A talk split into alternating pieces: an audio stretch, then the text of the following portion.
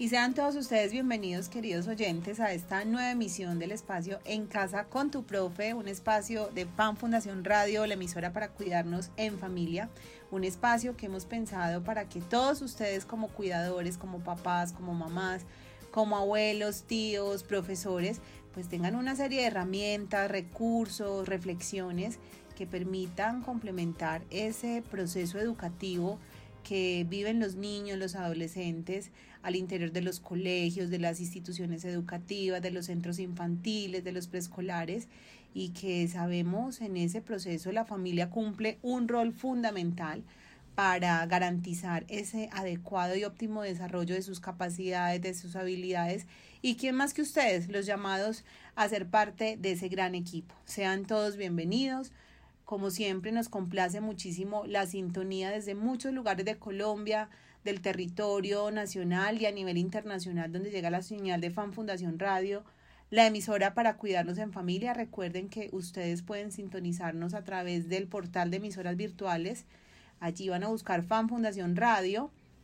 A través de nuestra cuenta en Spotify nos van a encontrar como Fan Fundación Radio y allí podrán revivir, escuchar todos los programas que durante estos meses que estamos al aire, pues hemos grabado con nuestro equipo de profesionales. Y para entrar en materia, pues vamos a darle paso a nuestro invitado, un invitado muy especial que nos trae un tema de sumo interés para todos ustedes, para todas las familias, y tiene que ver con la actividad física y el ejercicio en los niños. Sabemos que es un tema que en este tiempo ha cobrado muchísima más relevancia por todo el contexto en el cual están viviendo nuestros niños, el retorno, el tiempo de confinamiento en el cual muchos de ellos estuvieron en casa. Entonces, para abordar esta temática, pues tenemos un invitado muy especial a quien vamos a darle paso. Miguel, bienvenido a este espacio en Casa con tu Profe. Eh, muchas gracias, Angélica. Eh, para mí es un gusto volver a esta eh, institución que una vez fue mi casa, eh, a compartir un poquito de mi saber y de mi experiencia en este campo tan bonito que es el trabajo con niños y adolescentes.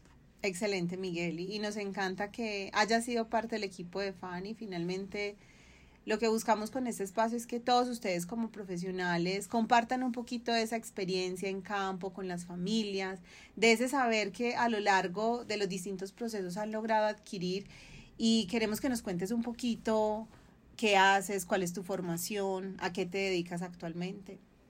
Bueno, yo soy licenciado en Educación Física, egresado de la Universidad de Antioquia, con 10 años de experiencia, eh, en los cuales he trabajado ya con todos los rangos de edad del ser humano. He trabajado eh, ahora pues con primera infancia, pero también lo he hecho con adulto mayor, en la parte deportiva, en la parte escolar y en la parte de actividad física y salud, a través de entrenamientos personalizados, eh, gimnasios, y actualmente también participo del Club Arsenal Bello, el que pertenece a la Liga Antioqueña. Entonces me he movido como en todo el campo de acción de mi quehacer, lo que me ha permitido eh, entender un poquito como el ciclo vital humano y poder atacar estas problemáticas que, que tenemos tan presentes el día de hoy muy, muy importante, don Miguel, porque justamente uno relaciona el profesor de educación física y de pronto recuerda esas clases que vive en el colegio, en, en los espacios educativos, de pronto un poco como traumático, porque la actividad física no era lo más privilegiado que se podía tener, pero creo que esa experiencia que te ha permitido la vida de poder estar con los niños, con las familias, ha hecho que de pronto tengas una mirada más integral de lo que es la actividad física. Exactamente. Lo que pasa es que muchas veces aquí en Colombia hemos copiado muchos modelos. Eh, y de pronto queremos llevar uno que nos sirve en un contexto determinado y con un grupo humano determinado, lo queremos extrapolar a todos y en especial a los niños. Entonces lo que me sirve a mí con un pelotón de soldados mayores de 20 años no lo puedo llevar. No me va a servir con los niños. con niños de primaria, por ejemplo. O al menos eh, no los estímulos como tal, plasmados totalmente. Cuando uno habla del ejercicio en los niños, eh, uno se imagina es que los niños van a, a, realizar una rutina como en un gimnasio, como lo hace un adulto, a mover peso. Y a través de esta charla nos vamos a dar cuenta de que no es así. Si bien los principios eh, fisiológicos del ser humano y pedagógicos funcionan con el ser humano, hay que saber cómo adaptarlos. y saber en qué contexto se utiliza. Totalmente. Y creo que el tema de hoy a todos ustedes, queridas familias, pues les va a dar una ilustración y nos va a aclarar un poco ese concepto de lo que es la actividad física y el ejercicio. Durante este espacio, pues vamos a responder algunas preguntas y la invitación es que ustedes a través de las redes sociales también nos escriban, nos compartan sus inquietudes frente a este tema porque de antemano te digo, Miguel, no será creo que el único espacio en el cual hablemos de actividad física, creo que esto tiene mucha tela por cortar, pero sí queremos el día de hoy hacer un encuadre muy importante para que las familias sepan cómo debemos orientar esa actividad física, para los maestros que nos escuchan, cómo debemos orientar esa educación física en los centros infantiles, en las instituciones educativas eh, también reconocer cuál es el papel que tienen los adultos en ese espacio de juego que es tan importante y creo que aquí tenemos mucha, mucho, mucho, mucha tela por cortar. El deporte también, que es uno de los mitos que hay, ¿cierto? A veces confundimos deporte con actividad física y eh, hay también como muchas cosas que debemos aclarar. Los tipos de deporte conveniente para niños. Y algo muy especial que creo ha marcado esta época y es como las pantallas, el abuso, digamos, de, del acceso a los dispositivos, la no regulación, ha llevado a una afectación del desarrollo motor en los niños, adicional a las otras alteraciones que se han venido presentando en el desarrollo, porque las estadísticas están mostrando que los niños en este año de pandemia no solo afectaron su parte motora, sino que afectaron sus habilidades cognitivas, sociales, emocionales. Entonces casi que hay un año de pérdida del desarrollo y pues obviamente estamos en un momento de retorno, pero tenemos que empezar a generar planes de choque para abordar todas estas situaciones. Bueno, Miguel, antes de irnos a la primera pausa, hablemos un poquito y pongamos en contexto a las familias qué es eso de actividad física. O sea, ¿por qué es diferente hablar de actividad física, ejercicio y deporte? Son como tres palabras que uno de pronto utiliza muy, digamos, coloquialmente, pero deben tener sus diferencias. Mira, lo que pasa es que el término actividad física lo llevamos como a que es algo aparte del moverme normalmente. Cuando yo hablo de actividad, la misma raíz de la palabra lo dice, estoy activo. Me estoy moviendo. Exactamente. Todo lo que implique, todo movimiento que implique que tú gastes energía, que tú eh, tengas un gasto calórico, dicho más científicamente, es actividad física. Entonces, si tú te levantas de tu cama, desde que tú dejas de estar en estado de reposo, o, o ya sales de tu estado de reposo, que es que el dormir. Ajá, correcto. Cuando yo ya salgo de mi estado de reposo, ya estoy haciendo actividad física. ¿Qué pasa? A menor edad, esa actividad física va a implicar menos demanda de energía. Entonces, para un niño levantarse de la cama, esa actividad física no va a implicar mayor gasto de energía. No es una actividad pues como muy demandante. Exacto. De ahí que el barrer, el leer, el caminar, el bailar, todo es actividad física. Las personas que no somos atletas o que no, no tenemos que ganar una medalla olímpica, ah, tendremos que tener un mayor nivel de actividad física, un nivel adecuado de ejercicio y practicar un deporte. Ojo, ya cuando hablamos de ejercicio en específico y de deportes porque ya quiero cumplir unos objetivos y que ya quiero eh, cumplir con unas demandas ya de corte a nivel de mis capacidades físicas y a nivel competitivo. Ya cuando hablo de ejercicio, ya deteniéndome como específicamente en el término, el ejercicio es un conjunto de movimientos que buscan mejorar mi rendimiento físico, mis capacidades, con eh, una, un diseño mejor específico como muy, muy orientado a una intención, a un objetivo. Entonces, ¿a qué? A mis capacidades. Entonces, quiero ser más fuerte, quiero ser más veloz, quiero resistir más un determinado estímulo, es decir, quiero caminar por más tiempo, o quiero nadar mejor y más rápido, quiero montar bicicleta más tiempo sin cansarme, o quiero ser más flexible, o quiero bailar mejor, ser más coordinado. Entonces, el ejercicio me facilita alcanzar esos objetivos. Ya cuando hablo de deporte es un conjunto de, ojo, actividades y ejercicios reglados, reglados y que tienen como fin ganar. Es decir, derrotar, derrotar a un contrincante. Entonces, ya sea a nivel individual, ya sea a nivel, como tú quieras desglosar el deporte, pero tú ya tienes un objetivo que es aparte de todos esos ejercicios, destrezas técnicas, manipulación de, de, elementos y este tipo de cosas, ya tú tienes como objetivo es derrotar o vencer a un rival. Entonces mira que se hace más complejo y ya cada concepto tiene sus pormenores. Entonces no los podemos echar en la misma bolsa porque en realidad no lo, no lo están. Tienen unas diferencias, ya que uno empieza como a advertir, porque pues finalmente como dices, pues todos hacemos actividad física, pero a veces creemos que estamos haciendo deporte porque estoy caminando, pero resulta que eso está más enmarcado como en una actividad física porque lo estoy haciendo de manera cotidiana, pero el niño que de pronto está asistiendo a las clases de natación cada semana o inclusive con una frecuencia mayor, hay niños que van todos los días porque digamos tienen un objetivo de, no sé, entrenar para ir a la liga, ir a competir, bueno, tendrán como otras demandas eh, en tiempo, en requerimientos. Lo que pasa ahí, Angélica, es que hay que ver las cantidades, qué tan intensamente lo hacen, si lo están aprendiendo, si lo están ejecutando como se debe. Si tienen buena técnica. Exacto, porque entonces ahí entra a jugar cuál es la intencionalidad de que mi niño haga ese deporte. Porque, ojo, todos tenemos diferentes posibilidades a nivel genético, a nivel de contexto, a nivel económico. Y todo eso entra a jugar porque en últimas, ¿para qué lo estoy haciendo? ¿Qué objetivo quiero cumplir? Porque, ojo, lo competitivo lastimosamente no nos abarca a todos. No todos vamos a competir de la misma manera en todas las disciplinas. De ahí que mi recomendación siempre ha sido prueben. No porque, no porque papá haya jugado fútbol mucho tiempo y haya llegado al profesional X o yo, mi papá sea Messi, pongamos un ejemplo. Necesariamente yo voy a ser igual, yo voy a ser igual y voy a alcanzar, voy a tener la misma destreza. No, porque, ojo, un deportista también está hecho por su contexto, cosas que pasan en su tiempo y lugar determinados. Paradójicamente, los mejores deportistas están acompañados por padres que los dejaron ser o por un contexto que les permitió ser. De ahí que cuando todo muchas veces está a favor, el niño no le interesa. Entonces vemos hijos, hijos de deportistas incluso de nivel olímpico que son músicos tienen otra actividad totalmente otra forma de ver la vida y otra forma de vivir el contexto. Entonces nosotros no podemos forzar esos procesos y debemos, es, eso sí, eh, procurar el disfrute y el desarrollo de las destrezas de los niños. De ahí que, por ejemplo, yo les digo mucho a los papás, combine también.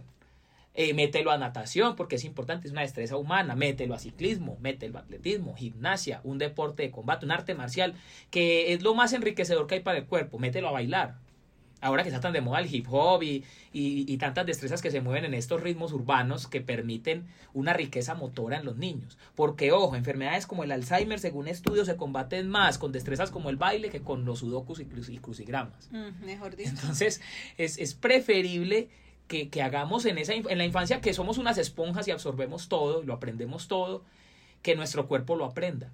Cuando nuestro cuerpo aprende a moverse, se defiende mejor ante las adversidades, ante, ante el entorno. Bueno, Miguel, dejamos un excelente momento en, en, un punto exacto esta discusión, porque creo que con esas tres diferencias, entendiendo un poco esos tres conceptos, vamos a, después de comerciales, abordar un poco cómo debe ser esa orientación de los papás, de los maestros frente a esa digamos, identificación de intereses, porque no todos los niños seguramente serán deportistas, pero sí debemos inculcar en ellos el deseo, la motivación por hacer esa actividad física. Vamos a un corte comercial y ya regresamos.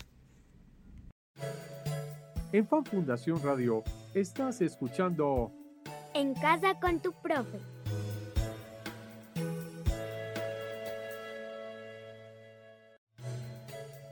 Escucha.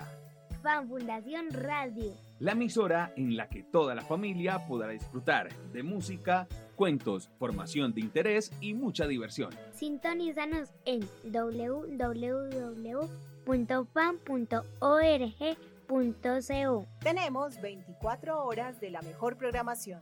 Fan Fundación Radio. La emisora para cuidarnos en familia.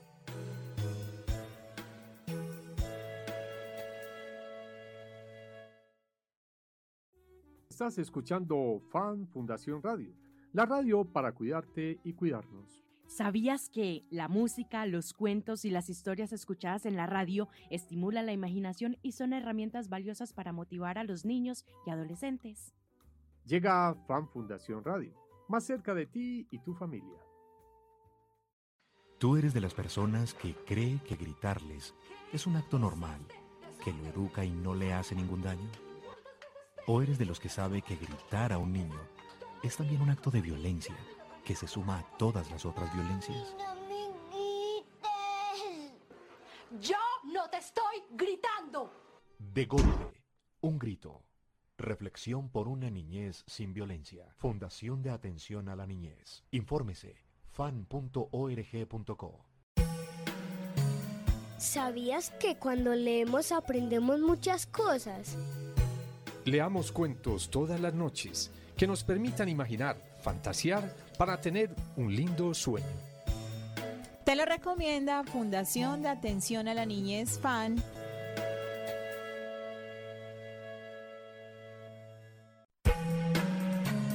Enamórate de dar sonrisas. Alimenta más que un kilo de zanahoria. Te lo recomienda la Fundación de Atención a la Niñez FAN.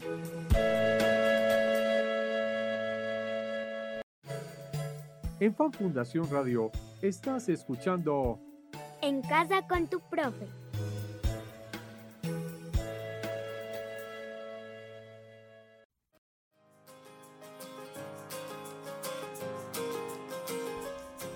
Y continuamos con este espacio en casa con tu profe, un espacio de Fan Fundación Radio, la emisora para cuidarnos en familia. Hoy con Miguel Sánchez, licenciado en Educación Física, que acompaña los procesos en distintas entidades e instituciones en la ciudad de Medellín y que hoy nos ha compartido una buena parte de su tiempo para hablar de este tema tan importante como lo es la actividad física y el ejercicio en los niños. Bueno, Miguel, continuemos hablando un poco acerca de la orientación, digamos la orientación que deben brindar los cuidadores, las familias en esta, digamos, selección de actividades físicas que pueden hacer los niños en casa, porque muchas veces las familias, como decías hace un momento, pues de pronto creen que por salir a jugar fútbol ya el niño está cumpliendo con una actividad física, pero se olvidan de pronto de la técnica, de la intención, como de todos esos elementos que mencionabas. ¿Cómo se debe orientar esa actividad física desde el hogar? Lo primero que tenemos que tener en cuenta, Angélica, es que el ser humano aprende a través del ejemplo. El a ejemplo es vital. de la imitación.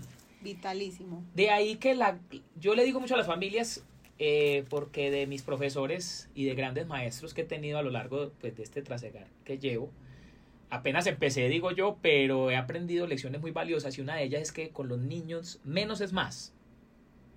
No tenemos que irnos a un complejo deportivo, no tenemos que irnos a, a un sitio especializado. No, eh, la variedad es muy importante. Un día salgamos a patinar, un día salgamos a caminar, un día salgamos a montar cicla. Los juegos tradicionales que aquí en Colombia eh, han quedado como tan de lado son, Absolutamente perdidos. son valiosísimos. Porque cuando tú jugabas Jamie, saltabas lazo, jugabas golosa. Cauchito, Exacto. esos juegos tan maravillosos. Entonces, con toda esa variedad de juegos, tú primero te pegas una revitalizada genial porque es volver a ser niño. Es volver a sentir que tu cuerpo tiene muchas capacidades que tú dejas de pronto por allá en un baúl. Es conectar emocionalmente con los niños, eh, juntar generacionalmente a la familia y encima trabajar muchas destrezas. Porque tú necesitas ser coordinado, necesitas trabajar eh, lo que es el ritmo a través de una canción, el lanzamiento, el lanzar, el atrapar, el saltar. Son muchas capacidades y muchas habilidades que se trabajan a través del juego. Entonces, con una piedrita, un pedazo de ladrillo rayando en la calle, eh, no tienen que irse muy lejos. Sé que la situación con la seguridad es compleja, sé que hay muchas y miles de situaciones que a- alejan como al, al ser humano de, de- de- de su ser en sí, que es el moverse, que es el interactuar. Nosotros no estamos diseñados para estar frente a una pantalla, No, sentados tantas horas. Nosotros no estamos diseñados para la diversión pasiva. Porque es que una- yo no puedo vivir la vida a través de una serie de Netflix. Yo no puedo vivir la vida a través de lo que otro está haciendo. Temporadas de 12 horas, con todo el respeto pues de las personas que disfrutan esas maratones, pero, pero lo triste, como dices tú, es que a la par se están llevando a los niños como a esa dinámica, porque es el papá que tiene su fin de semana libre porque trabajó toda la semana y qué pereza salir pues al parque, no está lloviendo, no, quedémonos viendo una serie, ¿quién se arrastra, digamos, también a ver la serie las 12 temporadas en un día? Pues el niño que está en casa, porque pues es mejor tenerlo aquí que tenerlo en otro lado. Exactamente. Y de ahí que nosotros, los adultos, somos los llamados a dar el ejemplo. Si a mí me ve mi hijo, mi hija, mi sobrino, mi primito, todo el día con el control en la mano y del control lo suelto y cojo la tablet y la tablet la suelto y cojo el control de la consola y de ahí sigo con el celular. Ah. Entonces, y cuando tú vas a ver, pasaste de las 24 horas, pasaste más de 10 frente a una pantalla. De ahí que nosotros vamos deteriorando nuestras capacidades, nuestras habilidades. Y eso es un círculo vicioso que va arrastrando a una generación tras otra. Me parece que el hecho de, que eh, los niños vean siquiera una actitud más activa, ahí valga la redundancia, que vean nosotros, perciban en nosotros una, unas ganas de movernos, dinamismo, una pues, intención distinto. Ya ellos van a, van a percibir que es que el ideal es moverse y no el ideal es no moverse. Totalmente de acuerdo. Y mira que en ese punto, Miguel, que tocas, Muchas veces los papás o los cuidadores pues cometen el error de, que la única fuente de entretenimiento para los niños sea finalmente la televisión, ¿cierto? Porque en cierta medida captura la atención de ellos, evita menores esfuerzos, pues el niño está sentado en el sofá, está acostado en la cama, y ahí puede pasar 3, 4 horas sin dar mayor problema, entre comillas, porque cuando juegas con él te demanda a ti también un gasto energético, entonces así se ahogar con la pelota te va a poner a correr de un lado para otro y el papá prefiere evitarse eso a mejor. No, veas la serie, veas el programa, ponga YouTube, ponga el canal y quédese tranquilito. Qué bueno que tocas ese tema, porque es que cuando yo menciono juego, no tienen que ser juegos que impliquen un mayor gasto calórico todo el tiempo. O no tenemos que estar jugando a lo mismo. Empezando que el umbral de atención de los niños es más reducido. Ojo con lo que yo mencioné ahorita en el bloque anterior, y es que nosotros no podemos pretender igualarnos a ellos. Ojo, la hora que puede jugar tu, tu niño, tú la puedes jugar, pero es que él con 10 minutos queda listo para otras dos horas de juego y tú no. Y ya quedas acabado. De ahí que la variedad de juegos es muy importante. Hay destrezas oculomanuales, armar un yenga, un rompecabezas. El niño es muy agradecido en el sentido de que lo que tú hagas con él, él lo, lo, va a agradecer. Y lo valora profundamente. Él va a participar gustoso. Si tú le planteas retos, recortes en silueta, hay muchas maneras de estimular las habilidades, no solamente corriendo, saltando, no tiene que ser eh, mostrando unas habilidades atléticas máximas o tú pretender que vas a jugar a la par con él, con su energía, con su porque obvio no vamos a estar a la par con ellos. Totalmente. De ahí que nosotros tenemos que tener opciones. Opciones. Yo a los padres de familia que son dados a comprar juguetes caros, los cuestiono mucho en el sentido de que eh, cuando son, por ejemplo, juguetes como carros, Fisher Price, eh, carros a control remoto, vehículos en los que ellos montan, eso, eso sirve mucho para después colgar la ropa. Total, o, al mes lo ves ahí en la, en la parte del reciclaje porque ya el niño le perdió su atención. Hay propuestas muy interesantes ahora que pues, se venden juguetes en buen estado, eso me parece muy bien porque deben de recircular. Porque en últimas, volvemos al umbral de atención, el niño no va a estar cautivado por ese juguete caro mucho tiempo. Pero en cambio tú ves la cajita convertida en nave espacial, tú ves el, el gorrito convertido en espada, porque el niño tiene un cerebro que está nuevecito, cuya imaginación responde a todo el entorno. Entonces el de una diadema hace un casco espacial que le sirve para dominar las mentes. tiene toda su historia creada alrededor. Entonces si nosotros nos sumamos a la dinámica del juego, vamos a participar de lleno con él y vamos a lograr o alcanzar el objetivo que es que él se mueva más sin necesidad de, de, juegos rebuscados, sin necesidad de ser nosotros atletas junto con él. Papás que, mamás, papás que me dicen, no, es que yo toda la vida practiqué este deporte, pero a mi hijo le gusta completamente el contrario, no, no, no, no damos. Bueno, ¿por qué no haces tú el de él y luego él el tuyo? De esa manera vamos a unir lazos, a estrecharlos mejor y vamos a cada uno aprender del otro a entender que en la diferencia, en la variedad, está también muchas veces el disfrute y ese vínculo que de pronto muchas veces se pierde.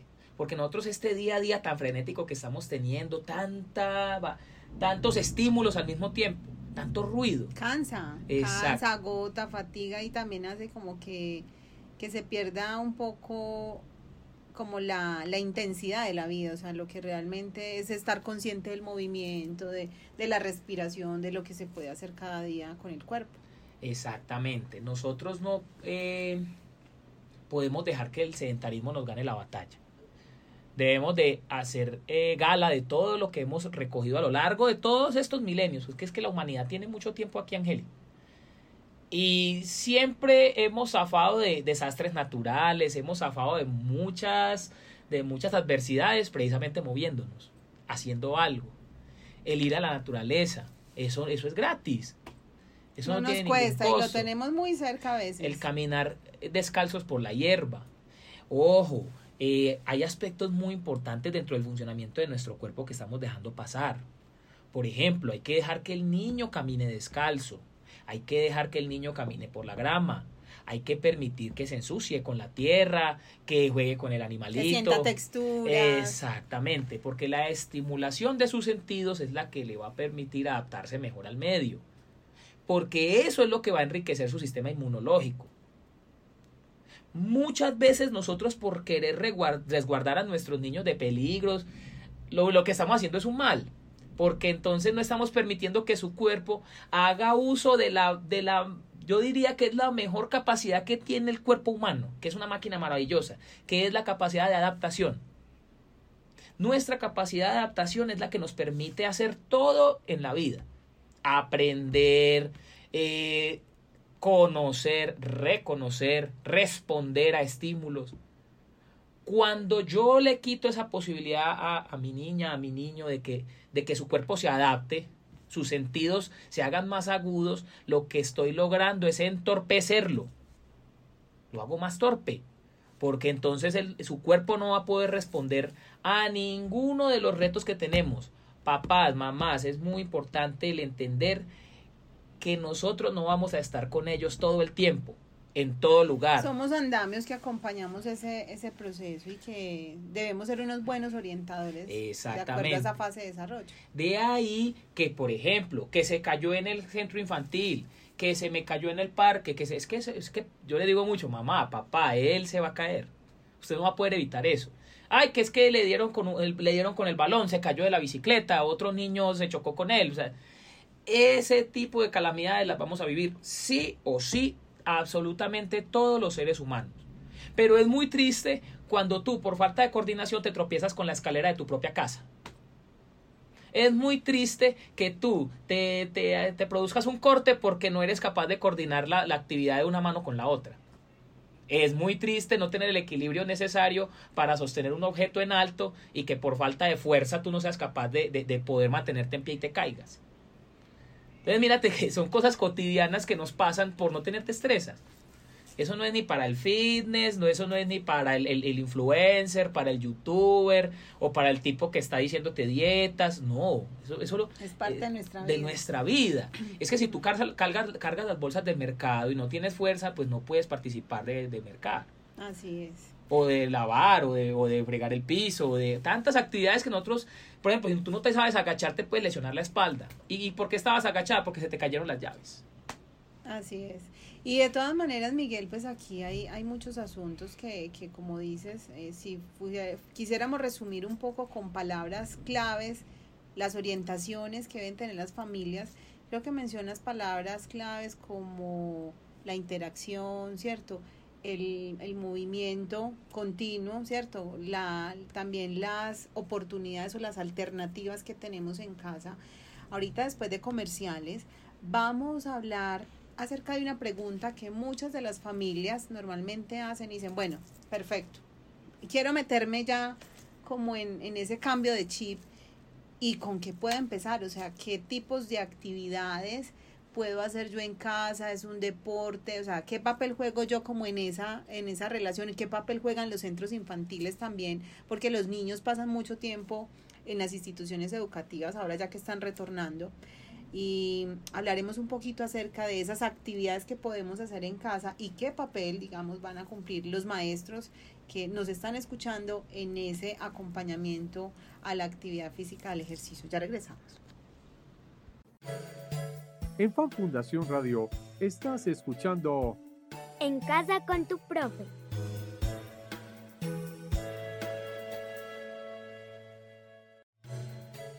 Escucha Fan Fundación Radio. la emisora en la que toda la familia podrá disfrutar de música, cuentos, formación de interés y mucha diversión. Sintonízanos en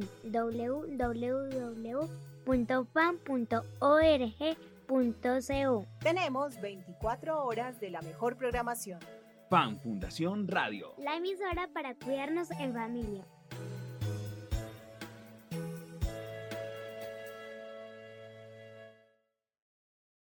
Estás escuchando Fan Fundación Radio, la radio para cuidarte y cuidarnos. ¿Sabías que la música, los cuentos y las historias escuchadas en la radio estimulan la imaginación y son herramientas valiosas para motivar a los niños y adolescentes? Llega Fan Fundación Radio, más cerca de ti y tu familia.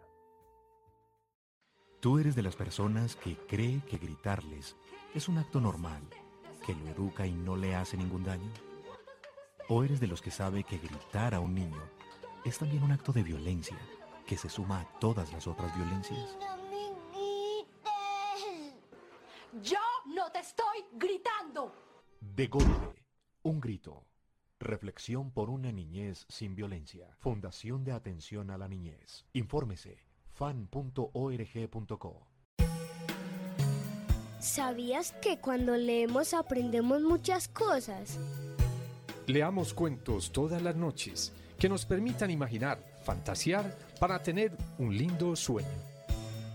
Te lo recomienda Fundación de Atención a la Niñez FAN.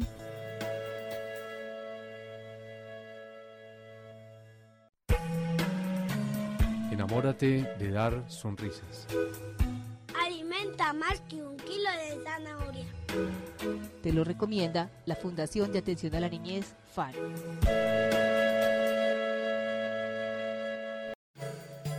En Fan Fundación Radio estás escuchando En casa con tu profe.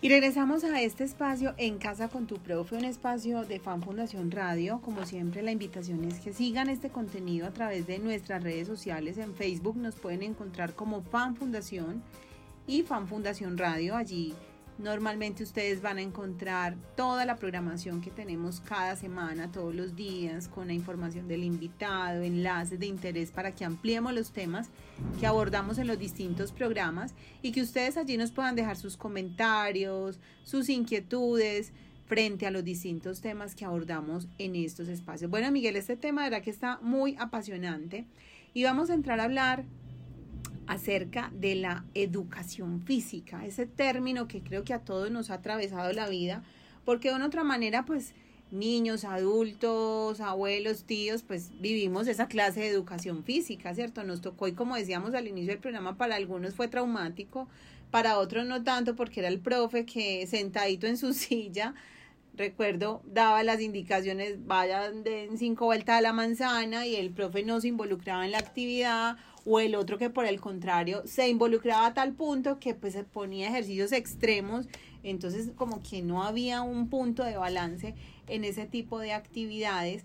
¿Cómo se debe orientar esa educación física? Que no sé si actualmente todavía hablamos de educación física a nivel educativo en los centros infantiles, en el caso, digamos, de, de la primera infancia, de esa educación inicial. Mira, en el contexto colombiano eh, se ha debatido mucho sobre este tema. Lastimosamente no tiene un espacio claro, o mejor dicho, no lo tiene. Está el espacio de juego, está el espacio como tal de estimulación, muchas instituciones pues que lo hacen, pero como tal, eh, a nivel escolar, por ejemplo, en primaria no está estipulada la educación física. Ya se está como pellizcando eh, el Estado a nivel como gubernamental en ese sentido, pero aún nos falta y nos falta mucho. ¿Por qué hablamos entonces de educación física? Pues porque eh, requerimos precisamente de que nosotros tengamos una conciencia de nuestro propio cuerpo, porque como yo les digo a mis alumnos, les digo a mis usuarios, a mis jugadores, o a todas aquellas seres humanos que han pasado por mis manos, es que tú no eres un títere cuyo ventríloco está en otra parte, o tú no eres una marioneta cuyo ventríloco está en otra parte. No, o sea, tu cuerpo es tuyo y lo debes dejar mover, porque muchas veces me expresaban, pro, o me expresan aún, profe, pues es que no puedo, profe, es que no me da, profe, es que no lo puedo hacer. Yo digo, pero entonces, ¿quién más lo puede hacer sino tú? ¿Qué pasa, Angélica? Que desde pequeños no nos acostumbramos a hacer nuestro propio ventrílocuo, siguiendo aquí como con la idea del, del muñequito. No nos acostumbramos. Entonces lo que nosotros vemos es que en edades tempranas hay un deterioro de las capacidades físicas y, y, y, y una no estimulación de las habilidades asombrosa. Niños con 9, 8, 9, 10 años que ya eh, si tratan de tocarse la punta de los pies sin flexionar las rodillas, no son capaces. No pueden. Eh, niños con dolores de espalda, niños ya con problemas posturales. Y es porque nuestro mismo sistema educativo debe ser repensado. Repensado en, en, en, en procura de que nosotros logremos eh, estimular nuestras capacidades y habilidades a mayor nivel. Y, y aún así, Miguel, en eso que tú mencionas, eh, es preocupante y lo, lo hemos visto un poco también ahora en este retorno como a la presencialidad nuevamente, como los niños perdieron muchas de esas habilidades ganadas, ¿cierto?, durante este tiempo de pandemia. Asuntos como la flexibilidad, eh, la resistencia, o sea, una caminata corta los fatiga, eh, se sienten alcanzados, dicen no me ponga a caminar más. Me, conozco casos muy cercanos, niñas de 6, 7, 8 años. Eh, no, yo prefiero quedarme sentada, me duelen las rodillas, o sea, como unas dolencias que uno dice, eso lo dicen los adultos, pero que un niño me diga, le duelen las rodillas, me duelen los hombros, las articulaciones, o sea, como unas dolencias de adulto y dice, por Dios, ¿qué está pasando? Lo que pasa es que igual me contacto con, con, mis amigas y amigos nutricionistas. Eh, me ha permitido entender muchas cosas y como te mencionaba ahorita que hablábamos fuera del aire, todo tiene que ver con todo. Y ahí las prácticas eh, que nosotros tenemos, los hábitos que nosotros tenemos de vida, eh, se enlazan a esta problemática. Porque entonces no es solo la actividad física, está también el cómo, cuánto yo descanso, qué calidad tiene ese descanso y cómo me estoy alimentando, qué tan hidratado estoy. Porque entonces tenemos niños con eh, malos hábitos alimenticios, bajas horas de sueño, porque trasnochan mucho ya ahora nuestros niños. Ya viendo celular, acostándose viendo la película. Y no nos hidratamos lo suficiente. Entonces todo eso hace, toda esa combinación, eh, lo único que logra es eso que tú estás mencionando, que es altamente preocupante. Porque estamos viendo niños a muy tempranas edades y cada vez más temprano con problemas crónicos no transmisibles, como la hipertensión, niños con diabetes. Con problemas de triglicéridos, colesterol. Colon. ¿Por qué? Porque las salsas, por ejemplo, aquí ya metiéndome un poquito en un terreno que no me compete, aparecen cada vez más temprano en la alimentación de nuestros niños. Y eso tiene mucho que ver con también la tardía aparición y desarrollo de habilidades y destrezas. Porque entonces mi niño no juega, mi niño no, no, no comparte con sus pares, mis niños no salen exteriores a, jugar, no, no realiza estas actividades que son eh, acordes a su edad y encima aparecen todas estas otras problemáticas, entonces lo, que, lo único que vamos a lograr es un ser humano que no se adapta como debe ser a los estímulos. Desde los centros infantiles, si bien no se ha, no se ha tenido en cuenta la educación física como tal, en el contexto del trabajo con los niños, se hacían cosas que ahora no se hacen que eran muy buenas. O si se hacen ahora maravilloso y ojalá se sigan implementando. Por ejemplo, las salidas a campo con los niños. Las salidas pedagógicas. Salidas pedagógicas, salidas pedagógicas, en las que nos, el niño interactuaba con la naturaleza. Porque el tema que mencionaste tú ahorita de los desplazamientos es gravísimo. Porque ya la gente no quiere ir a la tienda a una cuadra. Todo lo piden a domicilio, todo llega a la casa, el movimiento no es mínimo. se desplazan no se desplazan. el desplazamiento para el ser humano es fundamental, porque, por ejemplo, mantiene el metabolismo equilibrado. Nuestros abuelos, tatarabuelos, que tenían unos hábitos de vida, pues, vamos a decir, Envidiable, la verdad. Creo que mejores Ellos- que el nuestro, sí. eh, mira que no eran los grandes gimnastas, no eran los grandes chicos fitness, no agarraban una pesa, no llegaban a pisar un gimnasio, pero mantenían su cuerpo en mejor condición y por ende eran más longevos. Ojo, porque se desplazaban más. Mi- Había fíjate, más movimiento. porque, por ejemplo, no tenían a disposición tantas vías, tantos vehículos, no había metrocable, no había. Entonces, si tú querías bajar de Manrique al centro, Tenías que caminar. había menos opciones. Una de ellas, que era la fundamental, era caminar en el, en el carro de Nando, como decía mi abuelo. El mejor. Entonces eso hace o logra que el ser humano haga uso sí o sí de sus habilidades y sus, sus capacidades. Totalmente.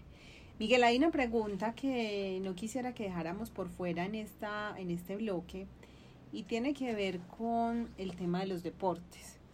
Porque muchas familias eh, tienen, digamos, como motivación en ese, digamos, en esa proyección, ¿cierto? Yo quiero que mi hijo sea un muy buen futbolista, yo quiero que mi hija sea la mejor en natación y empiezan como a propiciar esos espacios, entonces el niño todas las semanas va a las clases de natación, va a las clases, a la liga de fútbol, pero ¿qué ocurre? O sea, realmente un papá, ¿cómo puede saber a qué edad el deporte debe empezar a aparecer en la vida del niño? Eh, Vemos niños desde muy temprana edad, casi al año, o sea, una vez caminan, ya están en las ligas de, de natación, en bicicross, en una cantidad de actividades, pero eso es bueno, no es tan bueno, ¿a qué edad debe aparecer el deporte?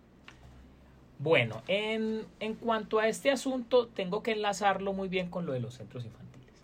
¿Por qué? Porque el estímulo deportivo tiene que estar precedido del estímulo motriz. ¿A qué me refiero? Yo no puedo saber si mi niño es bueno para baloncesto si no lo he visto lanzar nunca una pelota. Si no lo veo que la atrape. Yo tengo que ver el principio del deporte y cómo mi niño o mi niña está adaptado a ese estímulo. Entonces, yo no puedo pretender que mi niño juegue fútbol si nunca lo he visto patear una pelota. O sea, que Porque la que- acción fundamental del fútbol es precisamente patear. O, o si él nunca ha pedaleado el triciclo, no puedo pretender meterlo biciclos y que él rinda. De ahí que desde los centros infantiles eh, el trabajo de nosotros los profes es fundamental en lograr a través del juego el mayor número de estímulos posibles. Que las, lo- los predeportivos, como se les conoce en la iniciación deportiva, valga la redundancia, son los encargados de ir determinando ese ser humano de temprana edad qué destrezas va desarrollando. Este chiquito es muy bueno pedaleando, esta, esta niña es, es muy buena nadadora, pero mira que también, también eh, es muy buena armando cosas, es muy buena moviendo fichas. Mira, hace un split, un espagat. Bueno, te pregunto, Angélica, ¿qué es un split? Es como la, la apertura de piernas. ¿Hacia Creo dónde? Sí, hacia el frente. Eh, pues, muy como de bien, eso es. Entonces, cuando mi niño y mi niña tienen esa, esa habilidad tan desarrollada, esa flexibilidad, esa plasticidad en los movimientos, ve, tiene potencial para gimnasia, baila mucho.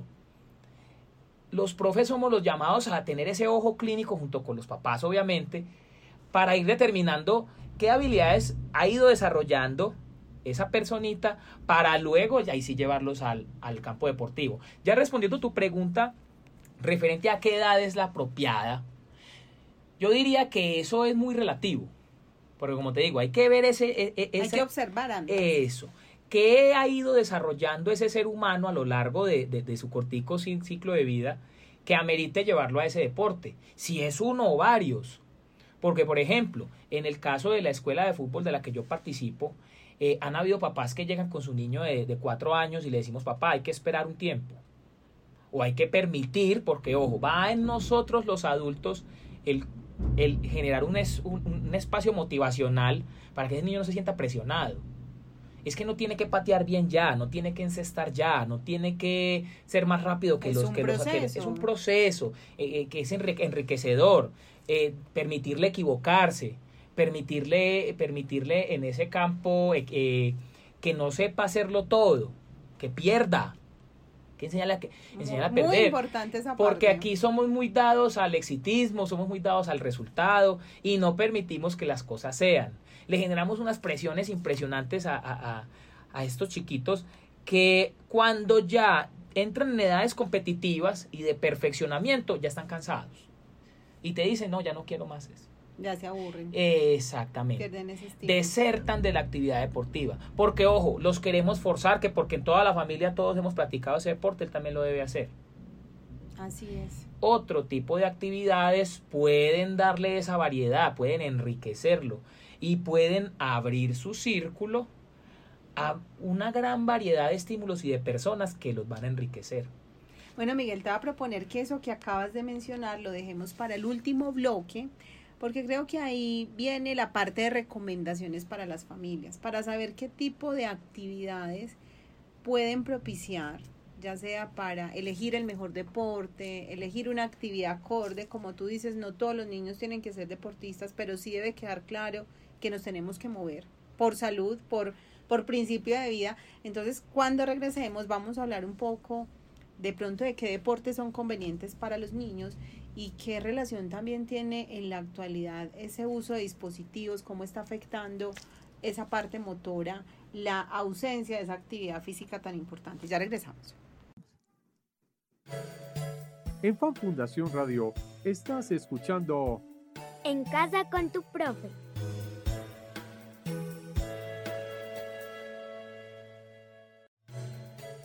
Escucha, Fan Fundación Radio. la emisora en la que toda la familia podrá disfrutar de música, cuentos, formación de interés y mucha diversión. Sintonízanos en www.fan.org.co. Tenemos 24 horas de la mejor programación.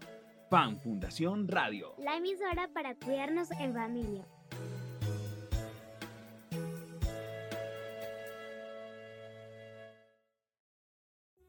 Estás escuchando Fan Fundación Radio, la radio para cuidarte y cuidarnos. ¿Sabías que la música, los cuentos y las historias escuchadas en la radio estimulan la imaginación y son herramientas valiosas para motivar a los niños y adolescentes?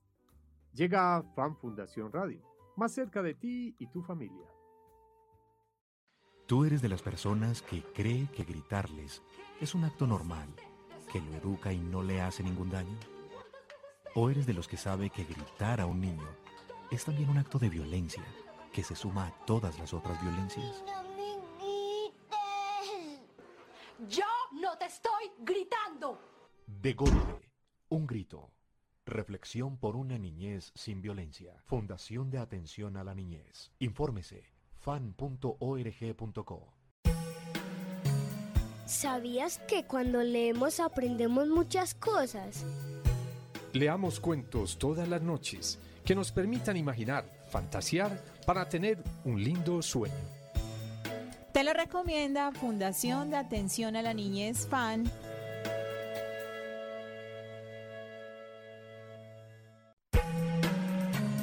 Enamórate de dar sonrisas.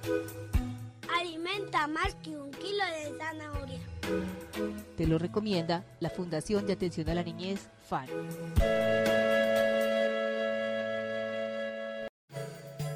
En Fan Fundación Radio estás escuchando En casa con tu profe.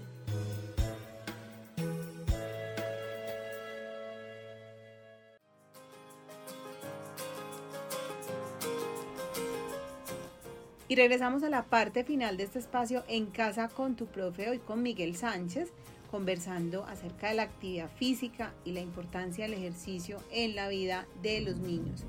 Bueno, Miguel, ya para finalizar, pues hay unas preguntas que son claves en este tema de poder identificar la mejor actividad física.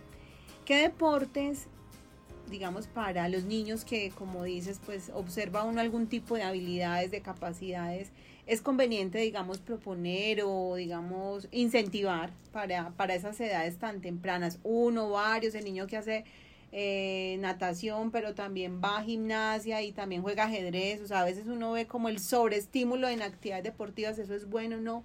¿Qué deportes son convenientes para, digamos, ese primer ciclo de vida? Es importante, eh, como te decía ahorita, determinar las capacidades que va desarrollando eh, el niño que pretende eh, hacer parte de una actividad deportiva. Yo siempre recomiendo que el niño y la niña sea solista y participe de un equipo. Ya ahí los, los diferentes deportes nos dan esas opciones según las habilidades que vaya mostrando.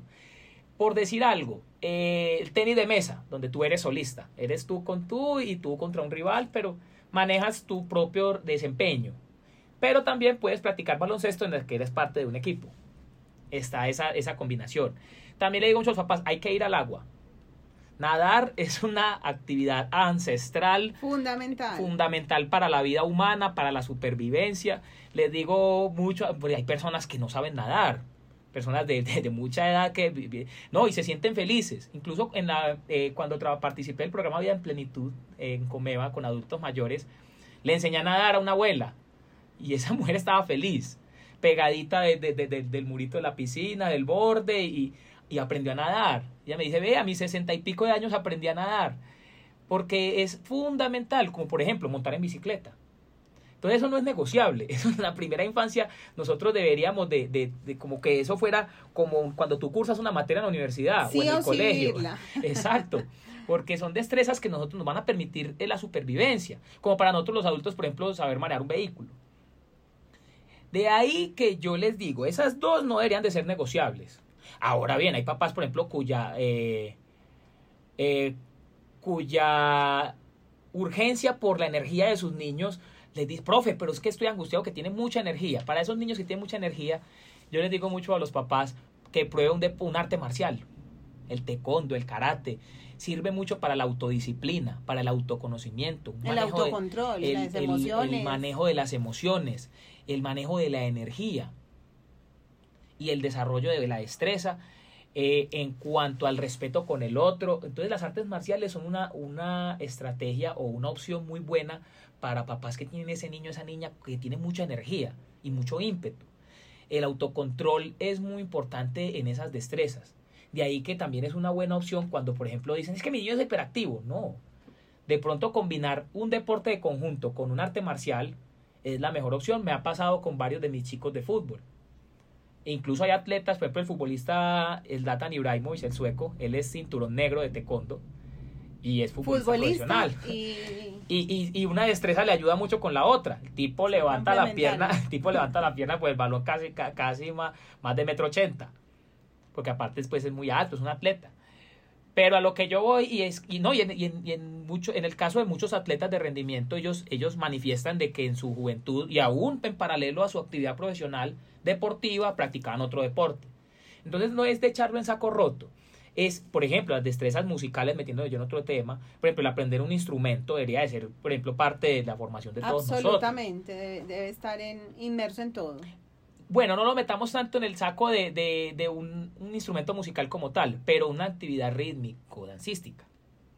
Una actividad coordinativa. Tenemos que saber bailar. No tenemos que ser el bailarín experto, pero esa, esa, esa parte de nuestra vida, lo que es el ritmo y la coordinación, no debería estar de lado, porque, porque no se me da, no, porque es el mismo cuerpo que tenemos todos.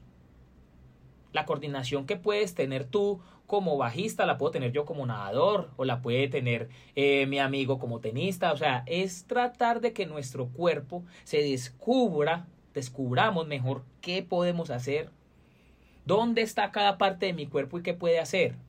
Miguel, en ese punto quisiera que ya casi para finalizar nuestro último programa, le compartiéramos a las familias, a los educadores, a los maestros que nos escuchan en este espacio algunas actividades, recomendaciones o propuestas, por ejemplo, para iniciar en ese descubrimiento del cuerpo, o sea, empezar como explorar el movimiento, alguien que siente que este programa como que le jaló la pita y dijo, bueno, tengo que hacer algo, ¿con qué empiezo? ¿Qué puede hacer en casa? ¿Qué puede hacer en el colegio? Para empezar a involucrar la actividad física en sus actividades. Bueno, lo primero es que volvamos a lo básico. Lo básico es que exploremos las habilidades que tenemos. Con cinta enmascarada en la casa, eh, le mostraba yo a una mamá en estos días, dibujé una golosa con las mismas baldositas del piso.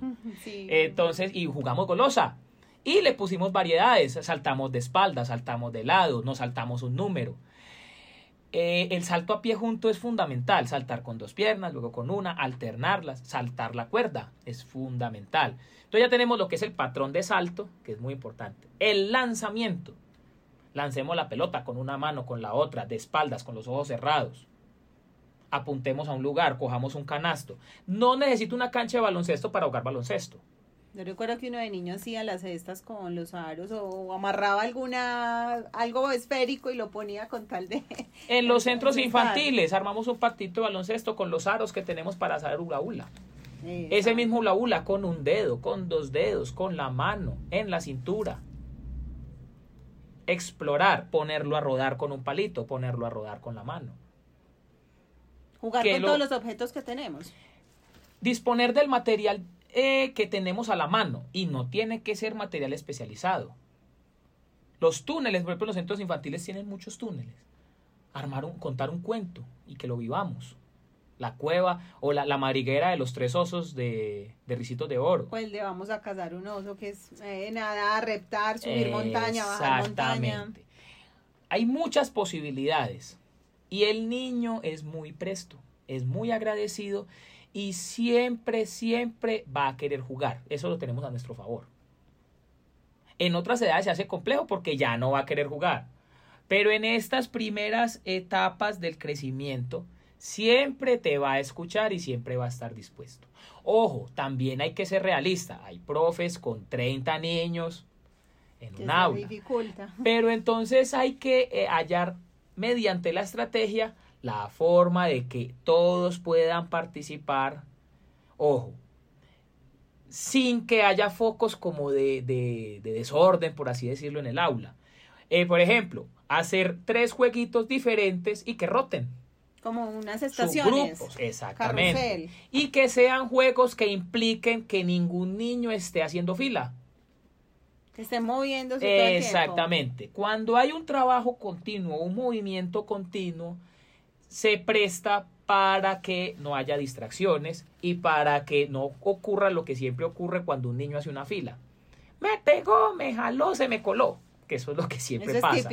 Entonces de ahí que nosotros si encontramos la estrategia pedagógica adecuada, podemos lograr que los niños estén continuamente con su umbral de atención ocupadito y que esté generando esa dinámica de juego constante. Y algo que mencionabas, Miguel, ahora, el tema de los juegos tradicionales. Eh, creo que es un llamado a volver a rescatar la importancia de los juegos tradicionales, las canicas, el lazo, el, el yenga, como el Jamie, que jugábamos con piedritas, eh, o sea, esa búsqueda, yo creo que era una época preciosa porque el mundo era nuestro mejor salón de clase, o sea, la naturaleza, las pepas de mango, todo lo que uno veía. La interacción con el otro entender quién, quién juega en equipo y quién no. En, ahí es donde uno, por ejemplo, empieza a entender cuándo uno es mejor solista y cuándo uno es mejor eh, gregario o, mejor, mejor, o mejor capitán, cuando uno es líder. Todo se desarrolla desde el juego, porque ojo, todos somos niños. Mi mensaje para todos los profes y para los papás y mamás que me están escuchando es, nunca deje de Nunca deje de recordar que usted es un niño. Nunca se olvide que usted fue niño. ¿Cómo se sentía usted cuando perdía jugando? ¿Cómo se sentía usted cuando lo dejaban de último? ¿Cómo se sentía usted cuando no alcanzaba el lugar alto? Volvamos al pasamanos. Experimentemos de nuevo el temor con nuestros niños. Recordemos que nos daba miedo a nosotros tirarnos del lisadero que el mataculín nos causaba pavor, aunque todavía yo no soy capaz, pues todavía tengo 33 años y, todavía no es que le tenga mucha confianza. Pero volvamos a la niñez. En el momento que nosotros estemos con ellos, volvamos a la niñez. Peleemos por las reglas, me estaba haciendo trampa, eso no es así. Volvamos a... Y, y, yo creo que ahí, ahí vamos a disfrutar más de, de ese espacio. Totalmente. Y creo que en esta parte final eh, ya nos restan un par de minutos, Miguel, pues hay, hay un asunto que no podemos dejar de lado y es la incidencia que está teniendo el abuso de la tecnología en el, desarrollo motor de los niños. Un mensaje para las familias en ese proceso, o sea, ¿qué podemos hacer para volver a estimular esas habilidades motoras? Porque ya los niños tienen pereza, no quieren, prefieren jugar en el videojuego, verse la serie, porque cuando decimos vamos a caminar, no, qué pereza, yo no quiero, yo prefiero quedarme aquí. Nosotros muchas veces somos reacios a los cambios. Mi opinión respecto a los dispositivos es que ya están aquí y llegaron para quedarse. Ya es que hagamos nosotros con ellos, porque es que en definitiva, como me decía también uno de mis profes, la culpa es del arma o quien la dispara. Entonces nosotros muchas veces le echamos la culpa al objeto, pero no a lo que nosotros hacemos con él. Porque el arma, el arma por sí sola no hace nada. El carro por sí solo no atropella. ¿Cierto? Angélica, mi invitación es a que aprovechemos las posibilidades que nos da también la tecnología. Porque así como hay un youtuber eh, poniendo videos eh, que no son como lo más apropiado para los niños o, no, o no los estimulan de la mejor manera, también hay juegos interactivos. Hay personas que se dedican a hacer rutinas de ejercicio, de baile, eh, en las cuales, por ejemplo, el bailar me parece genial cuando tenemos que imitar una coreografía. Las mismas consolas lo ofrecen. PlayStation, el Xbox, tú tienes ahí el Kinect, el Kinect por ejemplo, que es una opción muy, muy, muy valiosa y muy buena para tú moverte, hacerlo en familia. Eh, los chicos son muy hábiles con él. De hecho, eh, y, lo, he sufrido en carne propia, uno es el que entra a perder. Sí, uno va en desventaja. Uno va en total desventaja con ellos porque pues la verdad uno no sabe ni por dónde escoger el, el, avatar, uno no sabe ni cómo escoger la canción. es cierto. Eh, y todas las posibilidades deportivas, hay béisbol, hay el mismo karate, o sea, hay de todo para hacer que implique movimiento. Porque entonces no podemos eh, centrarnos en que todo es malo. No. Nosotros tenemos que también aprovechar todos esos recursos que ahora como humanidad tenemos a la mano para movernos más también. Entonces es el enfoque que le demos muchas veces y cómo estamos aprovechando el espacio en casa, los elementos que tenemos a la mano y también eh, los adelantos tecnológicos, cómo podemos nosotros echar mano de todo eso para mejorar la interacción con los niños. Bueno, Miguel, de verdad que un placer que nos hayas acompañado el día de hoy en este espacio, cordialmente invitado para un siguiente programa, porque creo que este tema de la actividad física y cómo volverla a estimular, pues tiene mucha tela por cortar. Te agradecemos muchísimo haber estado con nosotros en este espacio en casa con tu profe y esperamos que puedas acompañarnos nuevamente en nuestra emisora. Para mí ha sido un placer, eh, un enorme gusto eh, estar aquí y bueno, dispuesto y disponible para cuando eh, haya una nueva invitación. A todos ustedes, queridos oyentes, muchísimas gracias. Creo que nos vamos con una profunda reflexión. Estamos a tiempo de hacer muchas cosas por la vida de nuestros niños, de nuestros adolescentes, de la familia. A movernos es, digamos, la principal apuesta e invitación que queremos dejarles el día de hoy en este espacio en casa con tu profe. Así que no olvidemos, estamos a través de Fan Fundación Radio la emisora para cuidarnos en familia y esperamos que este contenido, como siempre, les haya aportado muchísimo y sigamos aprendiendo y construyendo para cuidarnos en familia. Feliz día para todos.